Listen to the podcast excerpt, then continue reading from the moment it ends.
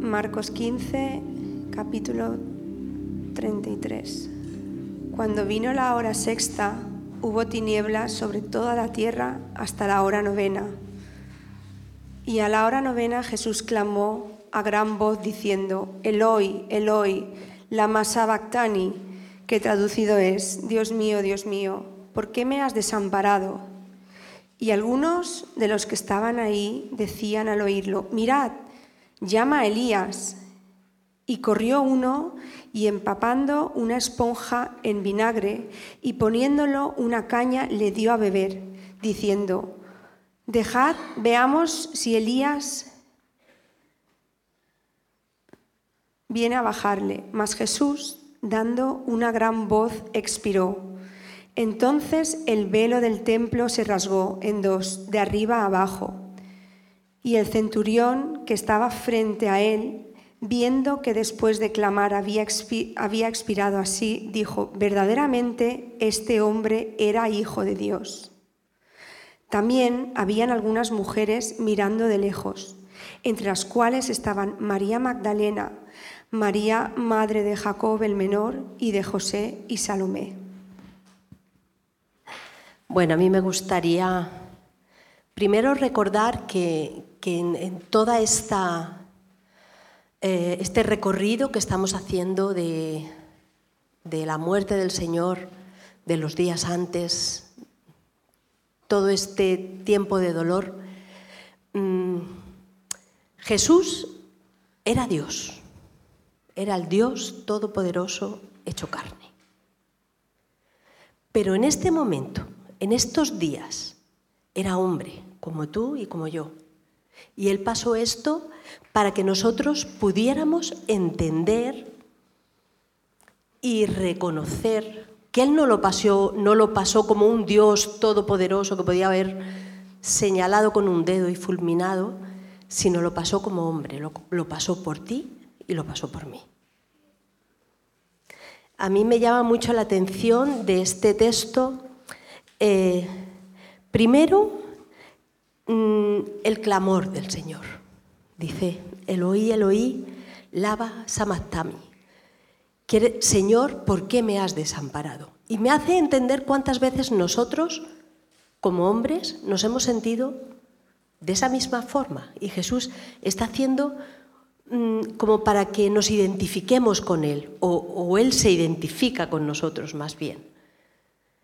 ¿Y cuántas veces nosotros nos hemos sentido así y hemos decido, hemos, decido, hemos dicho, Señor, ¿por qué me has desamparado? ¿Por qué estoy solo? ¿Por qué estoy sola?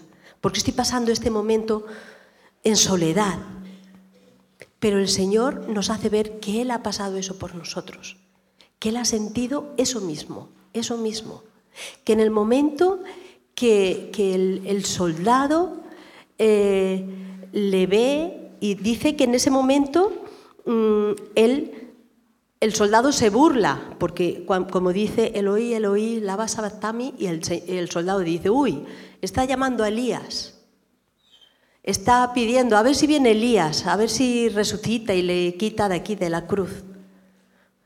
Y yo pensaba también cuántas veces se han burlado de nosotros, se han burlado de nuestra oración, se han burlado, se han burlado de nuestros sentimientos, nos han querido dar como al Señor mm, una palabra fría o una palabra sin sentido o una esponja mojada en vinagre, quizá una palabra agria que te han dado. Pero el Señor ha pasado por donde tú estás pasando. Y este, ese, ese tiempo de la cruz, el Señor se identificaba contigo. Y decía, yo pasé por ahí, me dieron vinagre, lo pasé mal. Pero yo tenía que pasar eso. Y, a veces yo pienso, nosotros también tenemos que pasar momentos en que la vida no va a ser un bollito de canela ni un merengue suave y dulce sino que va a ser una esponja mojada en vinagre y tenemos que pasarlo. Y tenemos que pasarlo porque el, Señor nos enseñó y Él se identifica con, ese paso que nosotros tenemos que dar. dice, eh, hay una cosa que me llama mucho la atención cuando el Señor está en la cruz, le dan el vinagre, este vinagre sí lo bebe, es un vinagre que daban, mm, he leído un poco, creo que querían como acelerar un poquito la muerte, dicen, ¿no? Creo que hay otro vinagre que lo daban para otra cosa, pero este, él toma dos veces vinagre, que no era vinagre exactamente, era un vino ahí, yo qué sé, no sé cómo sabría eso. Pero el Señor lo toma y en ese momento dice Juan que él dice que él expira y dice, consumado es, está hecho, está hecho. Todo el momento que él pasó antes diciendo, luchando en el Getsemaní, diciendo, Señor, que pase de mí esta copa, pero ahora está bebiendo la copa y la está bebiendo por ti y la está bebiendo por mí.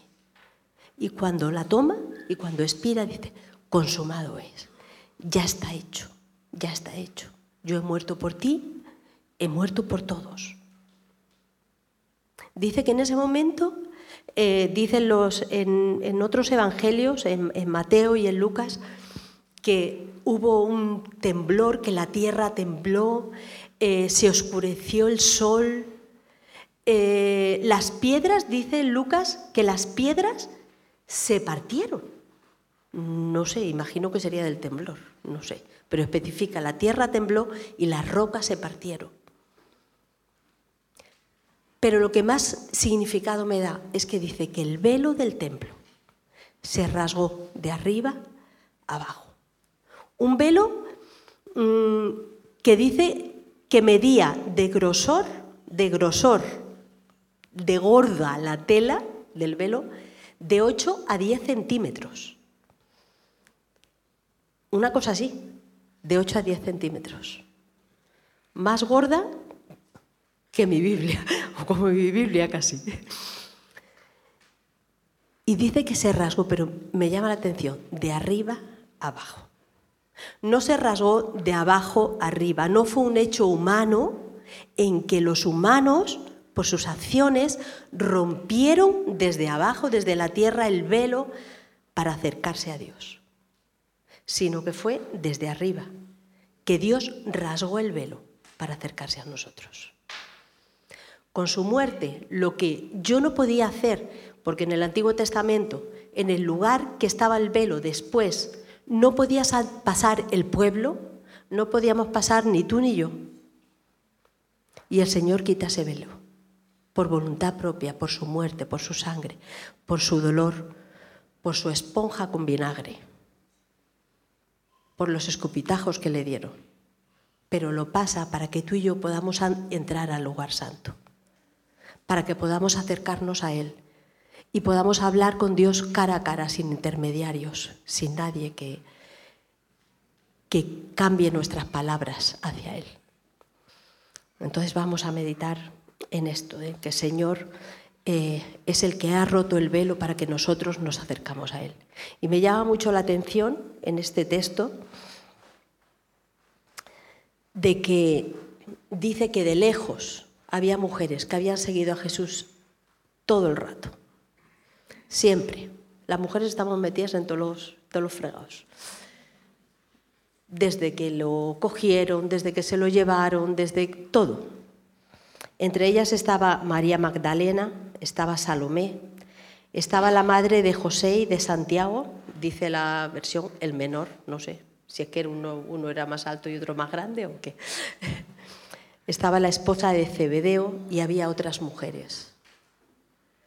Y a mí me gustaría no pensar en solamente en mujeres, sino en, en personas, que aprendamos a no, no mirar al Señor de lejos.